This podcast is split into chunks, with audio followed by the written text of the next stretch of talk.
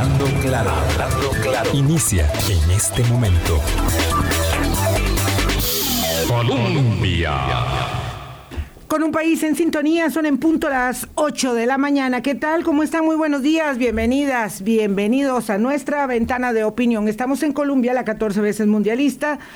Y hoy jueves nos encontramos eh, para, como siempre, abordar temas de la actualidad eh, local e internacional. Lo cierto es que las elecciones en Colombia están eh, en un punto climático, por supuesto, de cara al encuentro del domingo. Un tribunal superior ha ordenado que debe haber debate presidencial, pese a la negativa del candidato eh, populista Manuel Rodolfo Hernández, eh, pero vamos a ver si se produce. Y el acontecimiento significativo de la semana, probablemente del mes, es el aumento de las tasas de interés en eh, los Estados Unidos por parte del Banco Central, de la Reserva Federal, 0.75, algo que no pasaba desde 1994, casi dos décadas y que mm, es la secuencia de los aumentos de tasas de interés en marzo y en mayo, 0,25, 0,50, 0,75. Y el presidente de la Reserva Federal, el homólogo de don Roger Madrigal aquí en nuestro país, dice que las tasas seguirán subiendo. ¿Hasta dónde nos conduce esa situación? Y las repercusiones para nosotros serán realmente significativas. Vamos a observar el comportamiento de aquella gigante economía y a evaluar cuál es la repercusión para la nuestra, probablemente en los dos o tres próximos programas, porque hay mucho en agenda. Pero hay cosas eh, urgentes, perentorias, absolutamente perentorias. El lunes que cuando conversábamos aquí con el economista Luis Mesalles, les presentamos el informe más reciente de la Comisión Económica para América Latina, eh, las conclusiones, en las recomendaciones de ese informe sobre los impactos de la guerra de Ucrania en América Latina y el Caribe, establecía clarísimamente que en cuanto a política social deben ser prioritarios en este momento, con mucho énfasis para las economías maltratadas de la región, los recursos de la inversión social. Y justo cuando eso está puesto sobre la mesa, ese mandato de imperio está puesto sobre la mesa porque aumentará la pobreza en América Latina y también en Costa Rica, porque aquí estamos nosotros. La CEPAL establece que vamos a aumentar eh, la pobreza de 21,1 a 21,2 y ese décimo son miles de personas dice el Consejo de Promoción de la Competitividad en una nota que publica hoy el diario La Nación, que son 70 mil hogares los que se hundirán en pobreza este, este año. Bueno, ¿qué sucede en ese contexto? Mm, me llama a mí don Donald Murillo de Roble Alto y me dice que tenemos un problema. Y claro, no era un problema de giro como yo pensaba, tenemos un problema enorme, gigantesco. A partir del primero de julio, 200 organizaciones que trabajan con comunidades en vulnerabilidad y cuando hablo de vulnerabilidad no hablo de niños y adolescentes que están en situación solamente de pobreza, sino de abandono, sino de discapacidad, sino de eh, enfermedades crónicas irreversibles, en fin, situaciones con eh, poblaciones muy vulnerables que son atendidas en 200 organizaciones a lo largo y ancho del territorio nacional, que son así como los músculos, como las extremidades del Patronato Nacional de la Infancia, no tendrán presupuesto a partir del el primero de julio. ¿Cuál es la situación y cuál es la posibilidad de resolverla? Cuando en la mesa lo que tenemos es una carta del ministro de Hacienda que dice, lo siento, no hay recursos, no se presupuestarán recursos para el segundo semestre de 2022. Es una carta del 31 de mayo, es una carta muy reciente. Eh, vamos a ver por dónde eh, derivan los acontecimientos, pero bueno, de ese tema, ¿verdad? Ese es todo el contexto para que sepan ustedes que de ese tema vamos a hablar eh, esta mañana con Gisela Fallas de Pueblito y con Donald Murillo de Roble Alto. Esperemos que se incorpore eh, el padre Sergio Valverde, que nos dijo que nos acompañaría y no ha llegado. Eh, y eso debe ser porque prometió traer las galletas del café y, me da mucha pena porque no veo que el café esté listo esta mañana. Eh, doña Gisela eh, Fallas, lo importante es que está lista la voz, está listo el llamado, está lista la premura de la determinación de pedir acción para resolver el problema. doña Gisela, buenos días, ¿cómo está usted? Muy buenos días, muchas gracias por el espacio que nos, que nos brinda. Yo vengo en representación, además de mi organización en la que trabajo, Asociación Pueblito de Costa Rica, en representación de UNIPRIN, que es la Unión de Instituciones Privadas de Atención a la Niñez, en donde participan organizaciones de, de cuidado diurno y también organizaciones residenciales, todos en convenio con PANI, son ONGs que atienden niños, niñas y adolescentes en condiciones de vulnerabilidad. Don Donald Murillo, muchas gracias por jalarme las orejas, ponerme a poner atención donde hay que poner atención.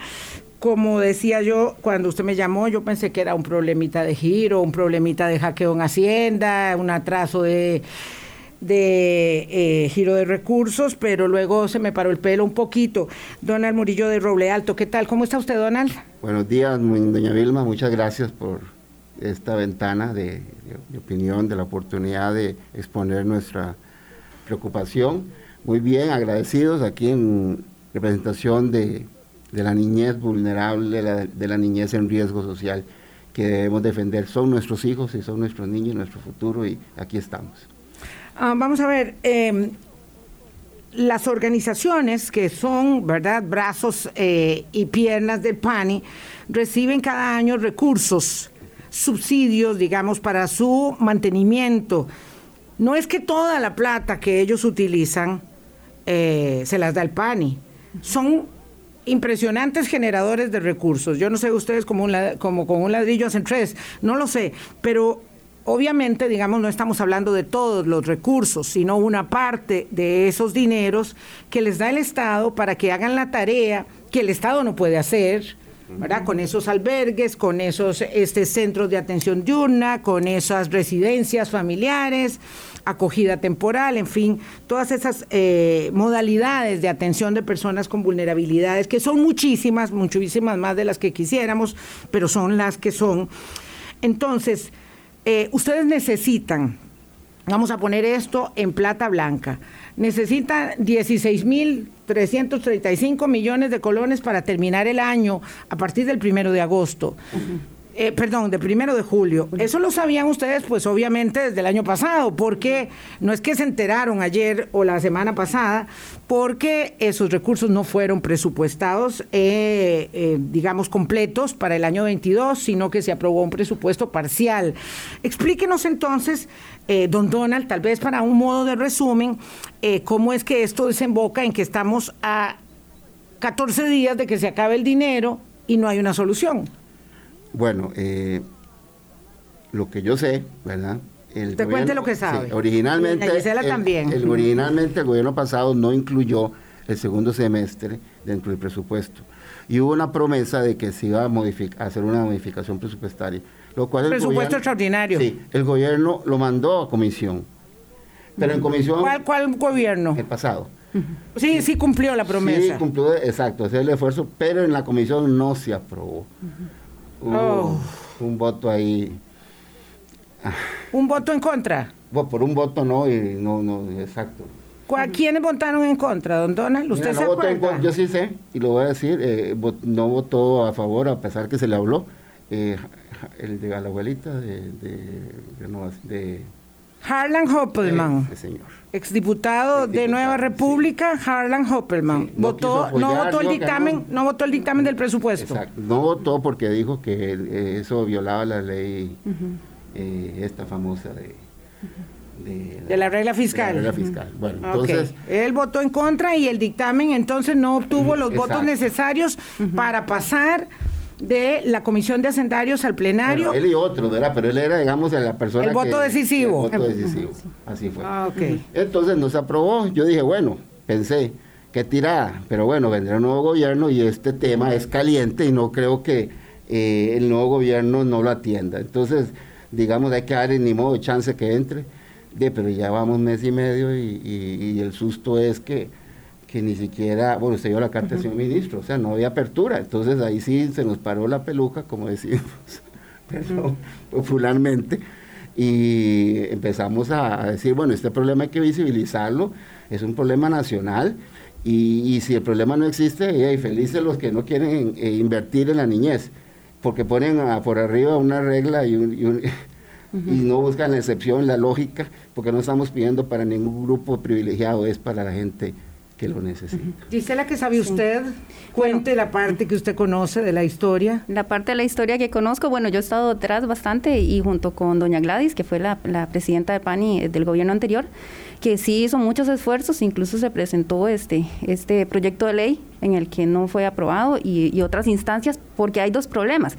Uno, que el presupuesto no se aprobó completo y se necesita un extraordinario, pero aunque se apruebe el extraordinario, llega a la, regla fiscal y el, aunque tenga aprobado el presupuesto no lo puede ejecutar que fue lo que pasó el año pasado también, que tenían presupuesto este aprobado, que podía ser usado para darle este un presupuesto extraordinario a las ONGs, pero no se podía porque ya llegaba la regla fiscal y ellos no lo podían gastar. Entonces son dos cosas que se tienen que solucionar en este momento que se apruebe, que se apruebe hay que ese tener presupuesto. La plata y hay que tener el permiso de saltarse la regla de Saltarse, ajá. Eh, sí, ya, sea, ajá, ya sea que dentro del mismo gobierno, con la regla que tienen, el monto para todo el gobierno, se lo trasladen de otra institución o que de alguna forma este, puedan saltarse la regla y pueda el PANI estar exento de la regla y pueda gastar para todos estos proyectos que son prioritarios para la niñez. Claro, porque hay reglas y excepciones.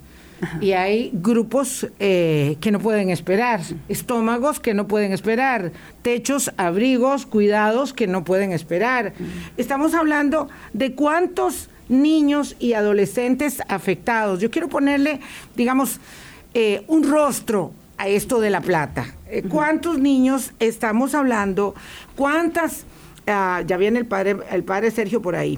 Este, ¿Cuántas personas podrían quedarse sin atención a partir del primero de julio. Bueno, este, tota, el total de niños, que, que, serían niños, jóvenes y adolescentes, ¿verdad?, que se verían afectados son 13.557. Ahí estamos hablando de dos tipos de programas que estaban atendiendo desde el PANI. Uno son de protección, desde el punto de vista de protección, que son todos los centros diurnos de la red de cuido donde son niños de familias vulneradas que este, reciben a diario cuidado, atención, alimentación este, y cuidado, cuidado este, integral, ¿verdad? Este, educación incluyendo. Y por otro lado, están los programas de protección especial. Ahí estamos hablando de este, todos, los, todos los niños y jóvenes que ya han sido separados de sus familias de origen. Y ellos están bajo el cuidado la tutela del PANI que no tiene albergues suficientes para poder cuidarlos y por eso usa este, a las organizaciones este, no gubernamentales, que somos las que atendemos a estos niños en diferentes condiciones, porque algunos tenemos este, incluso este, programas especializados, porque los niños, a raíz de todas las situaciones de vida que han, que han tenido, este, tienen traumas complejos que vienen a, darnos situaciones muy difíciles de atención para ellos que requieren cuidados muy especializados, cuidados que ni siquiera en los mismos albergues de PANI se les puede dar. Entonces son niños que si, se que si nos quedamos sin dinero, pues no tendríamos dónde ubicarlos. No hay un lugar donde ubicar a todos estos niños, que son 2.300 niños que están ubicados en albergues, que no tendrían dónde, dónde vivir. Claro, eso estamos hablando solamente de los que están en albergues y ahí hay, Gisela, eh, Donald, situaciones muy dramáticas. Eh, es decir, uno puede pensar, ¿verdad?, que se trata de niños que reciben la alimentación y todos comemos tres veces al día, hasta donde yo estoy enterada. Algunas personas solo pueden comer dos veces al día. Hay quienes pueden comer una vez al día. Claro, es que lo que pasa es que a uno le cuesta mucho situarse en la realidad que no es la comodidad de uno. Comen en los programas. Eh, y hay, claro, que comen solamente en el programa donde están. Eh, y ya, digamos, es un asunto claro que uno no se brinca en los tiempos de alimentación, pero es que además se trata de niños que están en unas condiciones muy vulnerables y especiales, niños adolescentes también, que eh, eh, requieren de cuidados, ah, digamos, asistenciales especiales cuando hablamos de personas que están padeciendo limitaciones físicas, mentales y de cualquier otra naturaleza y traumas de la vida misma también. Voy a darle la bienvenida al padre Sergio Valverde. Anoche muy tarde eh, pudimos hablar y le convencí que nos acompañara porque aquí hay que sumar todas las voces. La Unión de Instituciones Privadas No Gubernamentales, UNIPRIM, agrupa unas 200 y el padre Valverde, bueno, ya y agrega como por un poco más, aunque no esté en la Unión. De ahora en adelante vamos a pasarle la boleta de afiliación también, padre Valverde, a usted. ¿Qué tal? ¿Cómo está? Muy buenos días. Gracias, por venir. No, con mucho cariño, con mucho cariño. Me alegra mucho poderle haberle saludado vía telefónica y ahora pues poder verle a usted siempre tan linda y también mis hermanos que con tanto amor han venido a esta lucha justa, esta lucha justa. La verdad es que con mucho cariño Tuve que hacer unos cambios ahí de última hora, como le corresponde a cualquier persona humildemente que está trabajando día a día en su misión, pero uno tiene que responder a las prioridades y esta no cabe la menor duda que es una muy importante. Vamos a ver, estamos comentando que el gobierno anterior se comprometió a enviar un presupuesto extraordinario para terminar, digamos, de juntar la plata que se ocupaba. Eh, porque aquí es una cuestión de coyoles limitados para terminar este año mandó la modificación presupuestaria, la Comisión de Hacendarios no la aprobó. Dijo que siempre no. Y, por supuesto, entonces el plenario legislativo anterior terminó sus funciones, se abrazaron, se fueron para sus casas y no aprobaron los recursos. Y este gobierno está de ahí un poco perdido porque se está acomodando poco perdido porque se está acomodando. Eh, yo tengo una nota del ministro de Hacienda, de don Nogui Acosta, de 31 de mayo. Eh, que le responde a la señora Gloriana ah, López. López. Fuscaldo, muchas gracias, es que siempre me acuerdo de su segundo apellido, que es muy famoso, eh, López Fuscaldo, y le dice, mire doña Gloriana, en atención a la solicitud de presupuesto que usted me hace, le digo que no se puede. No tenemos porque el presupuesto de la República está muy tallado y la regla fiscal nos lo impide, no hay plata. Eso fue toda la respuesta del Ministerio de Hacienda. Y claro, y cuando los jerarcas se encuentran con el Ministerio de Hacienda, hasta ahí llegaron. Y eso significa que a partir de el primero de julio no hay presupuesto. Eh, quisiera un primer acercamiento de su parte, padre, porque bueno, eh, se nos integra a la hora que pudo llegar. Eh, antes de la primera pausa, quiero darle la palabra para que pueda referir eh, la sensibilidad que entrañan estos recursos, que en todo caso yo decía, financian una parte de las cosas que ustedes hacen porque reproducen todo, yo no sé cómo hacen de una libra de arroz tres y cómo hacen eh, de, unos medicamentos eh, la multiplicación de los panes todos los días, porque en eso están. Claro, muchas gracias de todo corazón. Sí, en, atención a esta situación tan dolorosa, tal vez cabe recordar que, bueno, que, que este presupuesto en primera instancia no se presentó en la, en la legislación anterior, el Ejecutivo anterior, por decirlo así, no lo presentó como en el ordinario y luego en el extraordinario no, la, situación no se aprobó, me parece que la situación no ha, no ha, no ha un mejor tiempo y ya, ya casi estaba más afuera que adentro y no se logró. En primer instante no se, no, no se presentó. Tenemos que ver qué prioridades. Dolorosamente la, la, niñez no ha sido la prioridad en los últimos años.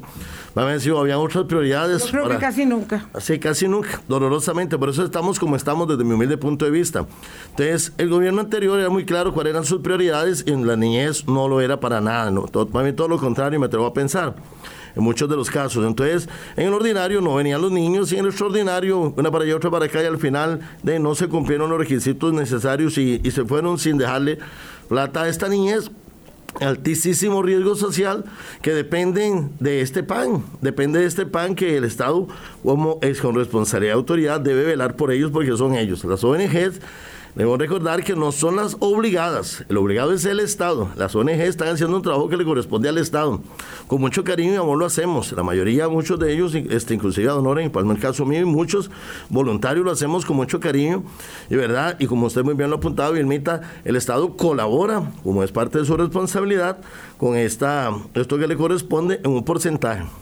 Caso nuestro, nuestro porcentaje es un 4 un 4 puntos y lo tengo, un 4.5. 4.5 de nuestro presupuesto es lo que aporta, pero cada colón cuenta.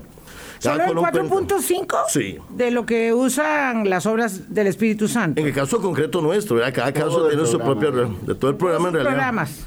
Nosotros tenemos con el PANI dos programas que son muy importantes. Yo, la verdad, agradezco demasiado el PANI, la institución que quiero y admiro mucho. Y tengo toda la esperanza y la ilusión que en esta administración que está empezando, está empezando y se encuentra en muchos campos, si no en todos, en muchos campos, un caos tremendo ¿verdad? En muchos aspectos y acomodar un país que ha estado como a la deriva un poco, de, este, no es nada fácil. más perdidos que el chiquito de Limber, decían cuando yo estaba pequeñita. a mí me enseñaron que el chiquito era llorona. Eh, sí, bueno, ese también andaba perdido. Ese, ese también era otro niño perdido. entonces, entonces ante esta situación es muy difícil, ¿verdad? Esta, esta situación que se tiene, más el tema de la regla, regla fiscal. Ya este, desde el 2018, este empezó a ser golpeado enormemente el PAN y cuando le quitaron en el 2018 el 7% de lo que era la, la, la, renta, ¿verdad? Y ahí le dieron un golpe tremendísimo al PANI. Y la regla fiscal, ¿verdad? Que lo viene a terminar de afectar con la, la ley 9635, la ley de fortalecimiento de finanzas públicas. Terminó de acabarlo, a tal punto que inclusive uno de los peligros en este instante que se, que se tiene es que, aunque se aprobara un presupuesto extraordinario en este momento, está afectado por la ley. Claro, hay que desafectarlo. Hay que desafectarlo, entonces un doblemente que inclusive debería... Es un asunto de ley eh, y es una decisión del presidente también. ¿Cómo no? Del Ejecutivo y el Legislativo. Padre, lo voy a interrumpir aquí brevemente. El padre Sergio Valverde es muy conocido como la maña de pedir fiado. Este, Yo claro, como el zaguatillo del pueblo, que todo el mundo lo conoce. Exactamente, doña Gisela Fallas eh, de Pueblito y don Donald Murillo de Roble Alto. También estas organizaciones ustedes las han escuchado, hay muchas. Pueblito es súper conocido, ¿verdad? ¿Quién no sabe de Pueblito? Eh, y, entonces ellos lo que hacen es, eh, digamos, articular las tareas complementar las tareas del Patronato Nacional de la Infancia que les pasa recursos para que puedan terminar sus, eh, de cumplir con la tarea que se han impuesto, con la misión que tienen. Bueno, la plata se acaba. El 30 de junio se acabó el dinero. Y el primero de julio, de no se puede decir, ya no tengan hambre, ya no vayan a tener frío, vayan, no necesitan cama, no necesitan abrigo, protección. Eh, no, hay que conseguir la plata. Hay que conseguirla de donde sea y eso es lo que ellos están buscando ahora. Una puerta de diálogo y negociación, porque la única que tuvieron eh, fue la que en mayo le respondió el titular de Hacienda a la presidenta ejecutiva del PANI, como ya les contábamos, diciendo no se puede. 8.21, vamos a pausa. Hablando claro. Colombia. Con un país en sintonía, el Patronato Nacional de la Infancia requiere 16.500 millones de colones para atender las necesidades del segundo semestre del año de las poblaciones en riesgo, las poblaciones en vulnerabilidad que 200 organizaciones no gubernamentales y también entiendo que la red de cuido tiene algunos recursos ahí también pendientes que necesita recibir para terminar eh, apenas este año. Eh, ya el padre contaba un poco cuánto hacen con ese, mm, cuánto representa para ellos eso, pero hay otras organizaciones donde eh, es mucho más, digamos, lo que representa de su gestión y si no tienen esa plata, tienen que cerrar la puerta. Y no pueden endeudarse alegremente porque cómo hacen para responder por un endeudamiento si no tienen ninguna garantía, ninguna posibilidad. ¿Quién les va a prestar plata? si no tienen una garantía que la pueden devolver, por ejemplo, para que sigan operando a partir del primero de julio. Dice la falla de Pueblito. Bueno, desde las organizaciones de UNIPRIN, este, el, dinero que... Es la unión de instituciones privadas, porque nadie reconoce UNIPRIN. Entonces, eh, son eh, eh, instituciones privadas no gubernamentales de apoyo a la niñez y la adolescencia. Sí, porque yo vengo en representación de, de todas las organizaciones que tenemos convenio con PANI, al igual que, que Pueblito, ¿verdad? Este, el dinero que recibimos como subsidio de PANI puede significar desde el 50% hasta el 90% de los ingresos. En, en, las organizaciones especializadas, prácticamente el total, el 90% viene del PANI, o lo que significa es que si no recibimos en un mes el dinero, ya en ese mes no vamos a tener dinero para pagarle a los funcionarios, no vamos a tener dinero para comprar los alimentos.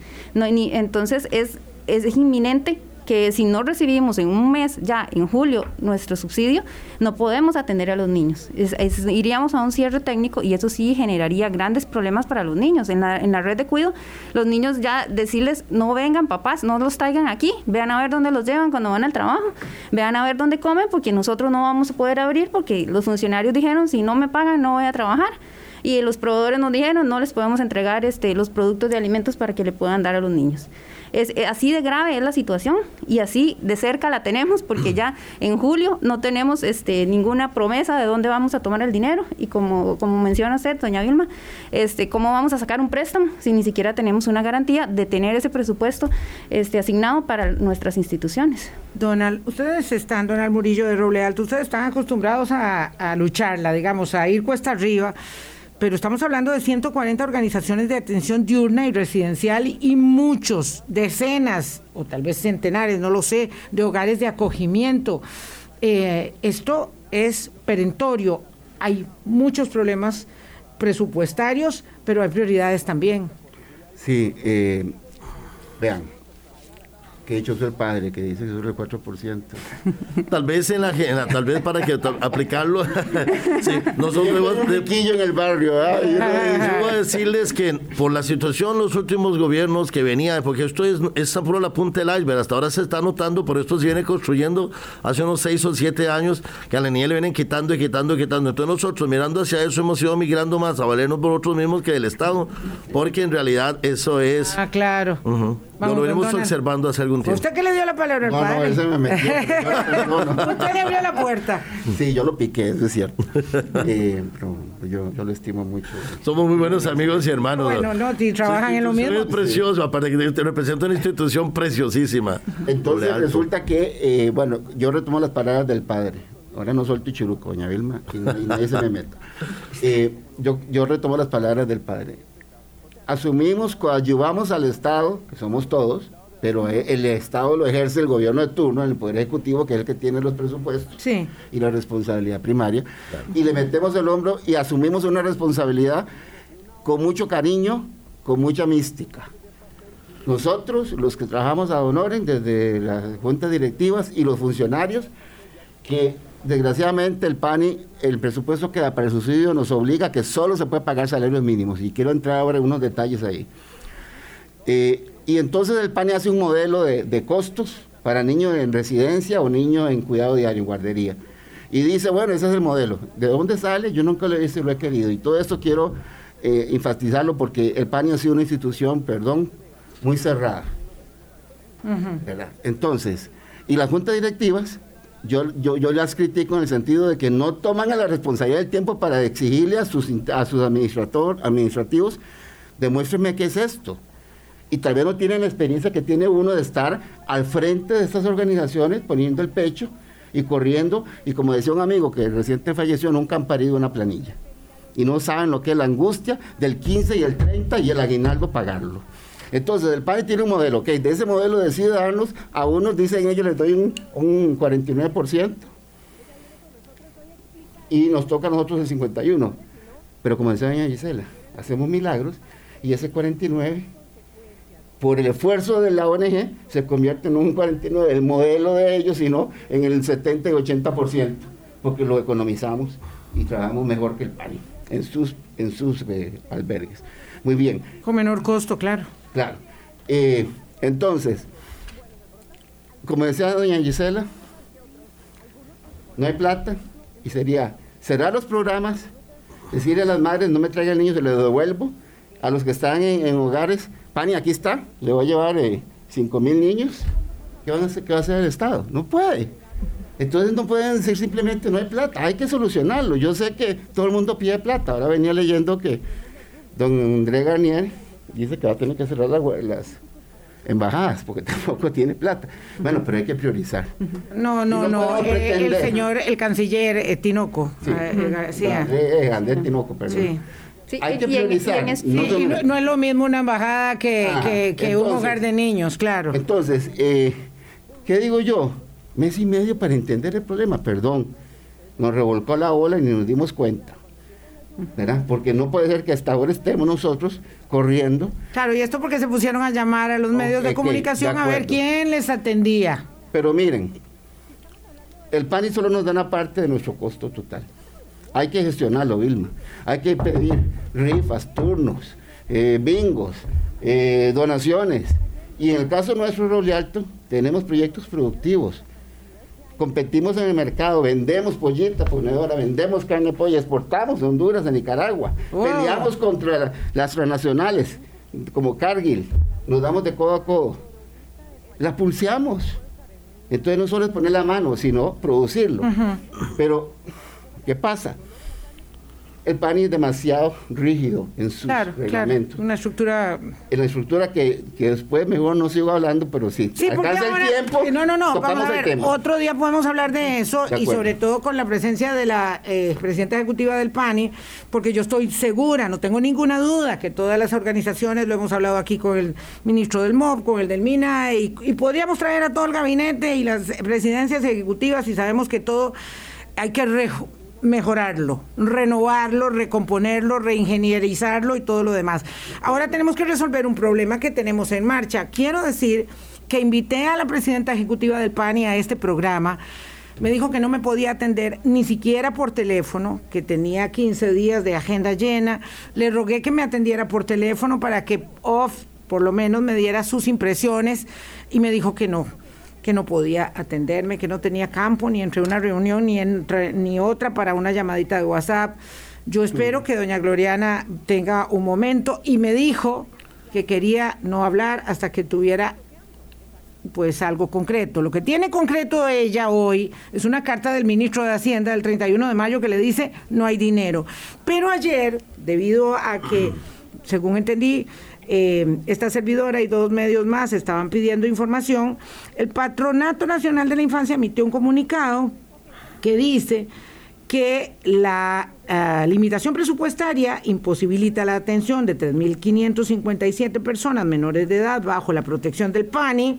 Ellos son los que manejan, las organizaciones son los que, los que atienden a esos niños eh, dice, esta afectación es para adolescentes madres y sus hijos e hijas, personas menores de edad con discapacidad, con enfermedades crónicas, que presentan conductas disruptivas, víctimas de explotación sexual comercial, abuso sexual, con proyectos de vida independiente en acogimiento familiar y en primera infancia.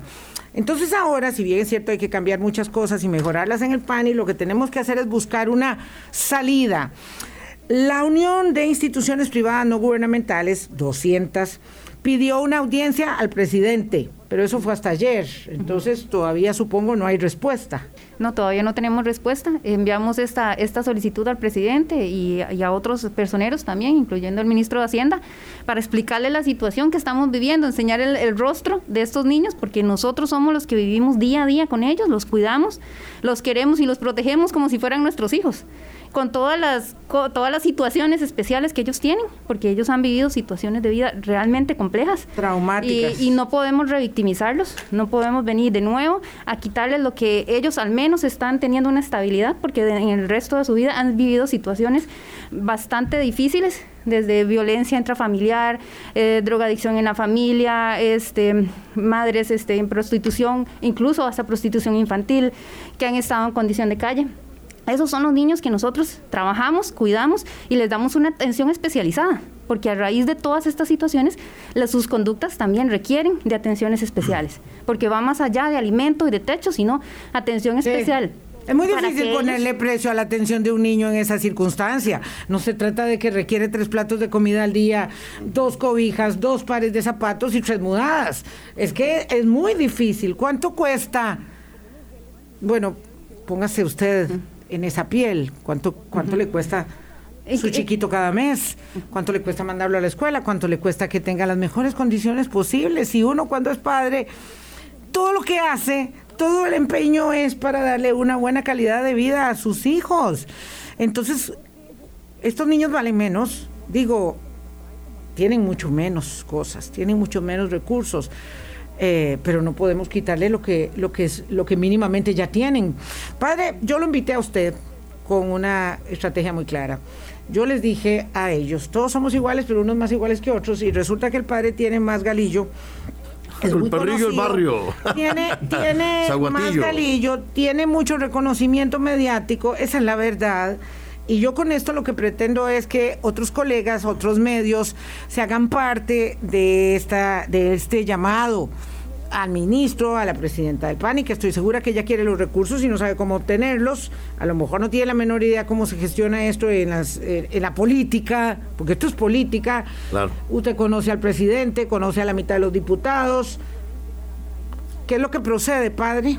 Claro, no, muchas gracias, Vilmeta. Yo siento que este hay momentos este, en los cuales tenemos que, uno, desde la fe, pues orar mucho para que esto no, este, porque es una cantidad de vidas, una cantidad de vidas que están en juego. Yo no, es inimaginable pensar, poder decirle a 13.500 niños, porque recuerde que esto está afectando tres programas muy concretos del PANI, los centros residenciales, los centros de atención integral y los hogares comunitarios. Son tres programas. Yo, estoy de acuerdo con lo de rezar, pero Dios rogando y con el mazo dando, Entonces es un hora en labora, hay que hacer y orar, porque este, si no, gran parte solo Él nos puede dar dirección desde mi pequeñez para poder hacer las cosas bien y ser mansos como palomas, nosotros como se es cuestión de estrategia. En este momento hay momentos para el cual el PANI, yo siento que lógicamente, y lo dijo muy bien mi hermano, este que tiene que, Ronald, que tiene que reestructurarse más y más. En este momento el PAN y si se quiere la persona indiferente, hoy doña Gloriana, este, a quien yo bendigo en nombre del Señor, este, está siendo víctima de un sistema, está llegando y, es lo mismo que le está pasando a todo. Yo voy a aceptar que he tenido en los últimos momentos encuentro con unos cinco o seis señores ministros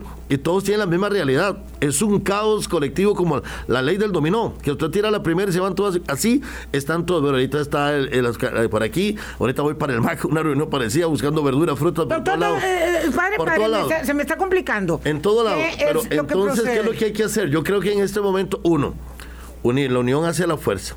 La unión hacia la fuerza. En este momento hacemos un llamado, estoy seguro y tengo toda la confianza puesta en que una vez que esta voz llegue este, lo que estamos, al señor presidente, él va a ponerle oído. Ahorita de estar en mil cosas y estoy seguro que la niñez para él le será muy importante.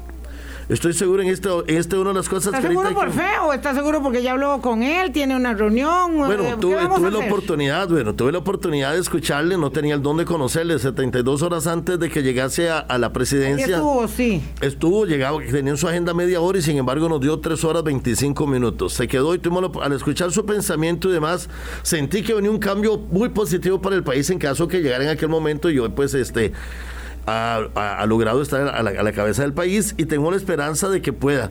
Está en una situación muy difícil y yo me pongo en sus zapatos porque los que, los que administramos algo sabemos que cuando agarramos un lugar este, que está desarmado, destruido, a, a ver, reconstruirlo es más difícil que hacerlo nuevo que esa es la realidad. Entonces, no, yo estoy seguro que en este caso doña Gloriana está poniendo toda la parte que eh, con la mucha poca experiencia, no la puedo calificar porque no todo el dónde conocerla, ni siquiera su currículum, de la experiencia para lograr esto, pero yo estoy seguro que se van a empezar a unir voces a partir de este programa y demás, que tanta gente lo escucha y esa es la idea. nosotros venimos a pedir misericordia, a pedir justicia, como lo quieran ver, a pedir justicia para miles de niños que están necesitando, miles de niños que están necesitando. Cuando yo dije el 4.33, eso en cuanto, concretamente en torno al macro de toda la institución. Pero en torno a la niñez, que nos atiende dos programas, uno es un 46% y otro un 34% de, la, de, de este, estos dos programas de niñez de los que significan los albergues y las guarderías un 46 un 36%.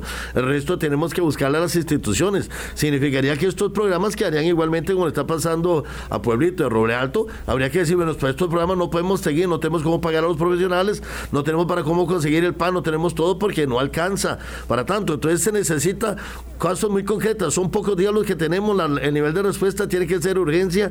Este, es un nivel de urgencia, de carácter de urgente. Tenemos que priorizar, ordenar las prioridades. Sé que muchas emergencias en el país. Hay un caos, yo me atrevo a decir que hay un caos total, pero hay que priorizar. En este caso, ¿en ¿qué sucedería si menos de quien sea no sea una respuesta? Bueno, empezará dolorosamente la institución a decir, no podemos más. No podemos más. ¿Y cómo hacen? Y sobre todo, si empiezan, por ejemplo, si no se paga la caja del Seguro Social, aunque venga la ayuda, no se la van a dar a las instituciones porque eso es otro tema. Si se atrasan las instituciones en pagar la caja del Seguro Social, aunque era presupuesto, no se lo pueden dar porque no se tendría, no se estaría cumpliendo a derecho. Esos son los peligros que atienden. Los profesionales, las personas que se tienen, los presupuestos que da el PANI, como bien lo decía Donald, este, los presupuestos que el PANI da, pues están un poco añejados, ¿verdad? para los salarios que se dan, los que ponen ellos, pues son muy mínimos. Entonces hay que dar con el PANI una parte y nosotros, por otro lado, pagarle porque un profesional no va a irse por dos colones que dice el PAN y que hay que pagar cuando ese profesional en el mercado este, le dan 5 o 7.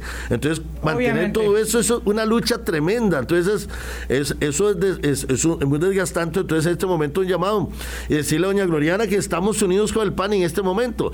Ya habrá tiempo para reflexionar sobre cosas que creo que en su momento habrá que dar una mesa de diálogo y habrá momentos, pero en este momento ella misma sufre la angustia porque ya está. en este momento hay que salvar el segundo semestre del año. Totalmente, es la meta. quería agregar algo porque porque tengo que hacer una pausa. Algo muy importante que Vilma decía y el padre, vean señores, digamos que el presidente se compromete, ¿no? Y vamos con el proyecto, pero como eso hay que cumplir una serie de trámites burocráticos, no va a ser de un día para otro. Entonces, eh, si hay un compromiso, la plata va a estar llegando, yéndonos bien en septiembre. Pero nosotros podríamos eventualmente, con esa promesa, de endeudarnos y buscar quién nos presta para ese gasto necesitamos que en esa ley, el, Estado, presupuesto, el, gobierno no puede prestar porque es muy muy pero vean señores necesitamos que en esta ley que se haga hay una cláusula que le diga a la contraloría señores no había presupuesto pero aquí se va a reconocer los gastos que se certifiquen de los meses que, les, que el PANI no dio la plata, porque si luego nos dan la plata y nos dicen, es de aquí en adelante nos dejan un hueco y unas deudas que cómo vamos a pagar, señores. Entonces, eh, hay que resolver el problema todo. Todo. Hay que resolver el problema todo, sí. Esto no va a ser tan sencillo como interrumpir mes y medio o dos meses la revisión técnica vehicular y ajustar el calendario para cumplir con esos requisitos. No va a ser tan fácil. no va a ser, es muy difícil. Permítame, padre, yo ya vengo con usted. Son las 8.42, tengo que hacer la segunda pausa del programa. Hoy conversamos con organizaciones privadas no gubernamentales que se encargan de atender a los niños y adolescentes que tienen una enorme cantidad de problemas eh, y que dependen de la gestión de esas organizaciones que son 200 en el país para poder eh, ser alimentados, abrigados, atendidos eh, médicamente incluso, ¿verdad? Psicológicamente eh, y por supuesto para tener abrigo. 843. Colombia. Con un país en sintonía, son las 8.45 de la mañana. En 14 días se termina el presupuesto con el que se financian parcialmente y casi totalmente muchas de las organizaciones no gubernamentales que atienden 13.557 niños y adolescentes podrían quedarse sin eh, ese abrigo, esa protección que atienden tantos niños en el país a falta de presupuesto para el segundo semestre. Se requiere el dinero, la autorización para romper la regla fiscal, y también la autorización para que les paguen es eh, posteriormente, porque les van a tener que girar la plata después, obviamente después del primero de julio, porque nadie se imagina que pueda haber una solución en dos semanas. Hay algunos que no pueden subsistir ni una semana sin este recurso. Doña Gisela Fallas de Pueblito y eh, presidenta de la Unión eh, de Instituciones Privadas No Gubernamentales. Eh, sí, este, lamentablemente sí, dentro de las organizaciones que conforman UNIPRIN tenemos organizaciones pequeñas, organizaciones que atienden a 10 niños o a 20 niños, 20 niños, hogares comunitarios también, quienes dependen completamente de este subsidio que les da el PANI.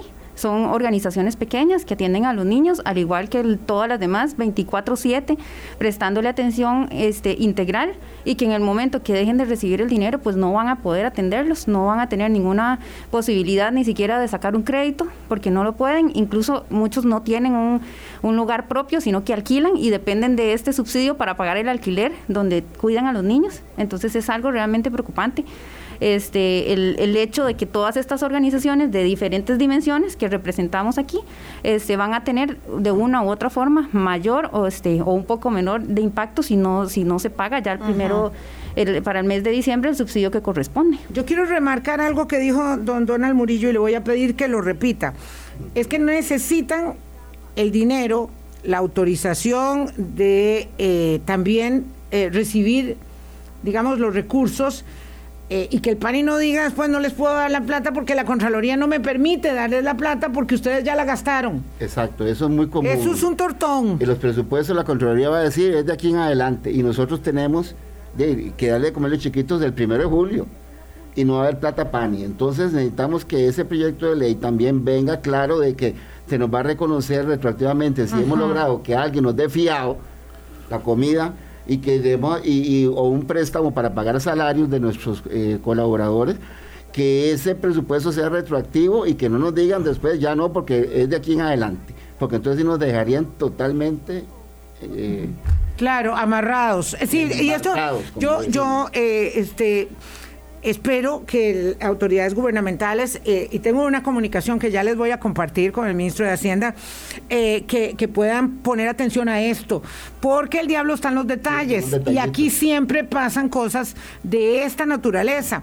Luego, pues no se trata de que la presidenta del PANI termine este, pues, eh, en el buen pastor, porque hizo una cosa que le van a decir que no se podía hacer y hay que darle la plata para fundamentar esos recursos. El padre Sergio Valverde quiere agregar. Sí, muchas gracias. No, estoy seguro que las mejores de las, disposiciones para poder lograr y lo vamos a lograr, lo vamos a lograr. Quiero decirle que no es la primera vez, nosotros nos ha tocado en algún otro momento que el PANI de forma retroactiva, simplemente ellos tienen la fórmula para poder hacerlo y sé que en esta forma, porque yo le agrego ahí uno de los detalles ahorita que yo digo, estoy, siento esta situación de estrategia, me pongo en los zapatos del señor ministro que está heredando el señor de Hacienda, este que lo que tenemos en tenemos la línea o algo ahí, esta información parte de él, en los zapatos de cada uno de ellos que se están topando, repito, un caos, no estoy justificando la situación que vive, pero a ser angustiante toparse una situación, querer hacer y no poder en muchos casos. Quiero no, lo importante es, querer, obviamente. Claro, lo, se va a lograr y se va a lograr, pero hay una de las cosas que yo creo que es más allá porque esto es solo la punta del iceberg.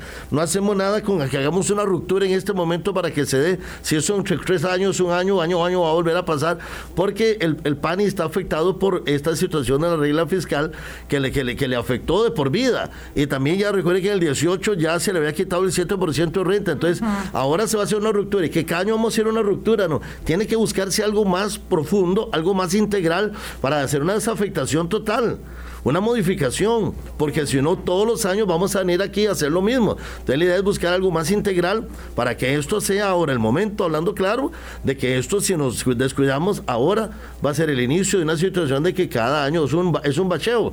No hay que hacer algo como más integral, yo espero que en este caso, en su momento, el señor presidente y el señor ministro de Hacienda, con sobradas posibilidades, tendrán y hacer y este ayudarnos para que esto se corrija de por vida. De por vida, sí, vamos a ver, por lo menos que se corrija en este primer semestre, en este segundo semestre del año, en lo inmediato. Eh, claro, ellos las organizaciones no es que se enteraron ayer de que se les acababa la plata, es que esperaron, digamos, un compás, dieron un compás de espera para que se acomodara el gobierno. ¿Cuándo empiezan a sudar la gota gorda? Cuando se dan cuenta de la carta del ministro de Hacienda del 31 de mayo, que se enteraron pues obviamente días después, cuando la carta famosa ya se filtró, y dice, no les voy a ayudar porque no tengo dinero. Pero me dice el ministro de Hacienda que van a eh, flexibilizar el gasto social, que no es gasto sino inversión, pero van a flexibilizar, aumentar la inversión social, me lo acaba de señalar, y que van a hablar con el Fondo Monetario Internacional, porque al Fondo Monetario Internacional nosotros no le pedimos permiso, le informamos, acuérdense que este es el Fondo Monetario Internacional de ahora. Eh, le informamos, mire, vamos a hacerlo por este lado. Y como les comentábamos al inicio del programa, antes de que llegara el padre, la Comisión Económica para América Latina recomienda con urgencia, imperiosamente, no solo que se sostengan, sino que se aumenten los eh, subsidios y dineros de inversión social focalizada para este segundo semestre del año porque el impacto de la crisis es enorme enorme.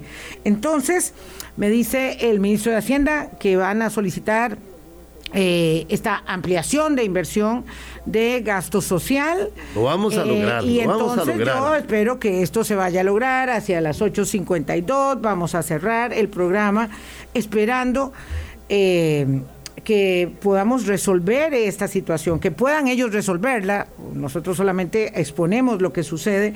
Le abro las puertas, por supuesto, a doña Gloriana López Fuscaldo, a la presidenta ejecutiva del el PANI, para que pueda conversar con nosotros.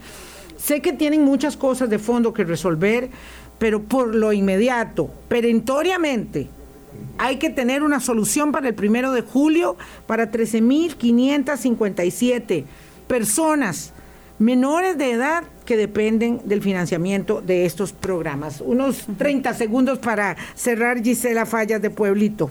Bueno, yo quiero hacer un llamado al gobierno, a la Asamblea Legislativa, para que nos escuchen esto que estamos hablando hoy aquí y que entiendan que si sabemos que la situación económica es difícil, porque la estamos viendo nosotros también, que ya no nos alcanza la plata, pero que si tenemos tres colones que, que invertir y tenemos a la niñez ahí, el interés superior del niño va a estar siempre primero. Y ahí es donde tenemos que pensar y anteponer ante cualquier otra prioridad que tengamos de gasto, que los niños son las poblaciones más vulneradas y que el, gobierno debe garantizar sus derechos. Y entonces, cuando decidimos, decidimos por los niños primero. 30 segunditos de cierre, padre. Quieren ver que nosotros somos sus más cercanos aliados, tanto el PANI como al, como al Ejecutivo. Queremos ayudar, queremos en esta, esta situación que es de todos, y también nosotros queremos aportar la parte que nos corresponde. Un granito que nosotros vamos a hacer posible que ese granito que nos aportan, de ahí vamos a hacer maravillas. Vamos a multiplicarlo de la forma que lo hacen las ONG día a día, poniendo la parte que nos corresponde. Así que este es un momento en que nos demos más que nunca la mano y vamos a sacar adelante esta crisis nacional. Don Donald Murillo, muchas gracias. Por este, vivir en este país, porque una vez más vemos que nos, nos entendemos, los ticos, y podemos resolver si entre todos nos sentamos, gracias por la actitud del señor ministro ahora y del presidente y de doña Gloriana en el PANI. Juntos podemos, y nos sentamos a hablar las cosas con tiempo, arreglarlas. Muchas gracias. Bueno, muchas gracias, eh, don Donald. De, nuevo se lo, se lo eh, señalo por haberme llamado la atención sobre este tema. Este es el tipo de trabajo que nos toca hacer en la prensa, visibilizar los asuntos cuando faltan voces, cuando faltan eh, vitrinas para hacer ver. No es nuestra intención mortificar a, los ministros ni a los presidentes ejecutivos, ni no, no, es la tarea que nos corresponde hacer. Eh, y ojalá que haya una buena solución. Ahí me cuentan y yo les cuento a ustedes. Muchas gracias a Gisela Fallas, a Don Murillo, al padre Sergio Valverde. Gracias a todas y todos. Hasta mañana. Pásenla bien. Chao. Hablando claro, hablando claro.